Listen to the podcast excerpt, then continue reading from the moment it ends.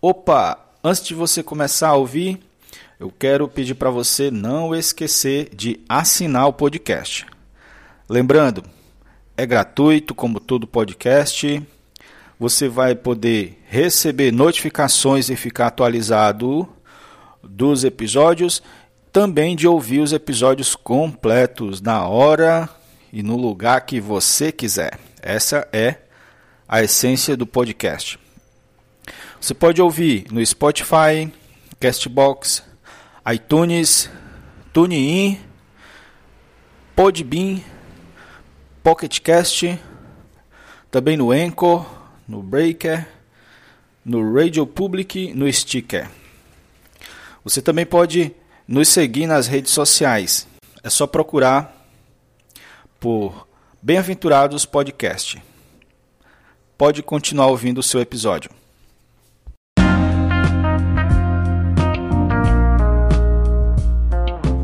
Sejam bem-vindos ao nosso podcast Bem-aventurados.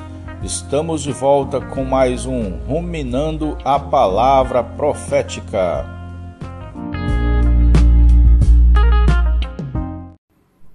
Olá, bem-aventurados.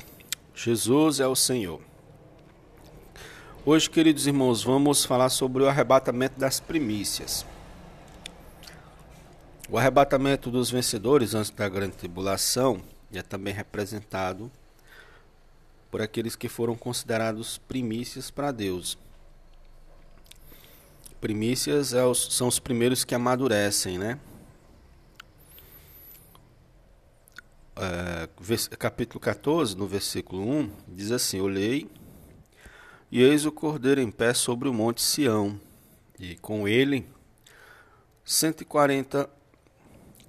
144 mil, tendo na fronte escrito o seu nome e o nome do seu pai.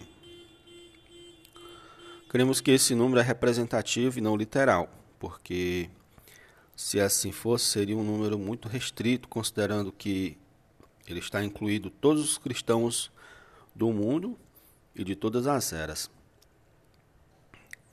Os 144 mil mencionados nesse capítulo são diferentes daqueles israelitas em, em mesmo número mencionado no capítulo 7. Entre o versículo 8 e o, aliás, entre o versículo 4 e o 8. Aqui eles representam os judeus, que, estão, que estarão na terra durante a grande tribulação e serão selados por Deus para que sejam guardados durante seu julgamento sobre a terra e seus habitantes. Aqui no capítulo 14 refere-se aos vencedores que têm escrito o nome, na, o nome do, do Pai na fronte, indicando que pertencem a Deus e tomam a sua palavra como referência para o seu modo de agir, de pensar e de agir. Isso está em contraposição à marca da besta, que será colocada pelo anticristo na fronte e na mão direita das pessoas. Senhor Jesus. E eles entoavam um cântico diante do trono, diante dos quatro seres viventes e dos anciões e ninguém podia aprender o cântico senão os 144 mil que foram comprados da terra. Está no versículo 2 e 3. Esses versículos demonstram que os vencedores gozam de intimidade com Deus. Por exemplo, é comum os casais terem uma música especial que marcou a história do seu romance, né? Existe uma música secreta de nossa história com o nosso amado Senhor algo particular e íntimo entre nós e eles, e ele. E todos devem ter essa intimidade, essa história, conhecida apenas por nós e pelo Senhor. Outra característica dos vencedores descrita nesse capítulo é que eles não se macularam com mulheres porque são castos. Isso também não é literal, significa o significado é espiritual e quer dizer que o mundo visa tirar nossa virgindade com suas tentações. Mas queremos nos manter virgem para o nosso noivo, nos guardar para o dia do casamento com o Senhor. O Senhor nos criou para ser dele. Tudo que nos toma, nos atrai nosso coração, é uma espécie de adultério. Então devemos, na realidade, devemos nos guardar para Ele. Nós devemos nos relacionar somente com o Espírito, o Espírito de Deus.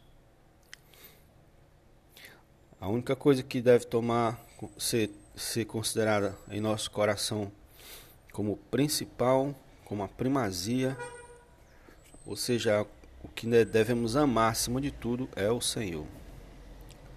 Versículo 4 diz: Assim, se é, são eles os seguidores do Cordeiro para onde quer que vá. Essa também é uma característica muito importante. Os vencedores seguem o Cordeiro independentemente de onde ele vá. Possível que o Cordeiro tenha levado você para algum lugar e permitido que você tenha experiências que não lhe agradaram. Isso é algo que precisa ser considerado. Só seguimos o Cordeiro por lugares bons? O salmista falou: Ainda que eu ande pelo vale da sombra da morte, não temerei mal algum, porque estás comigo. Se o cordeiro estiver passando pelo vale da sombra da morte, quero segui-lo para chegar lá do outro lado. Então, toda manhã, quando sair da cama, ao começar o seu trabalho, você precisa dizer: Senhor, eu não sei para onde o Senhor vai me conduzir hoje, mas quero ser fiel a Ti e te seguir. Não me deixes desviar nem para a direita nem para a esquerda. Todo dia devemos dizer ao Senhor: Eis-me aqui, Senhor, para te seguir. E por fim, os vencedores foram são os que foram redimidos dentre os homens, primícias para Deus e para o Cordeiro. E não se achou mentira na sua boca, é, e não tem mácula. A palavra redimido significa comprado e tem conotação com arrebatado. Essas pessoas estavam na terra, seguiu o Senhor por onde quer que ele fosse, elas tinham intimidade com ele e por isso ele as redimiu, as arrebatou. Senhor Jesus, os, os vencedores eram primícias para Deus e para o Cordeiro. A palavra primícia denota desfrute. Senhor Jesus, ah, os primeiros frutos a amadurecer de uma lavoura ou pomar vão para a mesa do dono.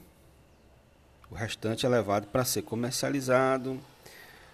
Né? Os vencedores mencionados nesse capítulo são as, os primeiros a amadurecer na lavoura de Deus. No Antigo Testamento sempre se ofer ofertavam as primícias para o desfrute de Deus. Iam direto para o templo. Não é na era da igreja não é diferente. As primícias são sempre para o Senhor. Isso mostra algo importante quanto à nossa percep é, percepção e atitude. O arrebatamento dos vencedores antes da, antes da grande tribulação não é só para nós somos muito, muito egoístas, centrados em nós mesmos. Muitos pensam em ser arrebatados apenas como benefício próprio, simplesmente para escapar da grande tribulação.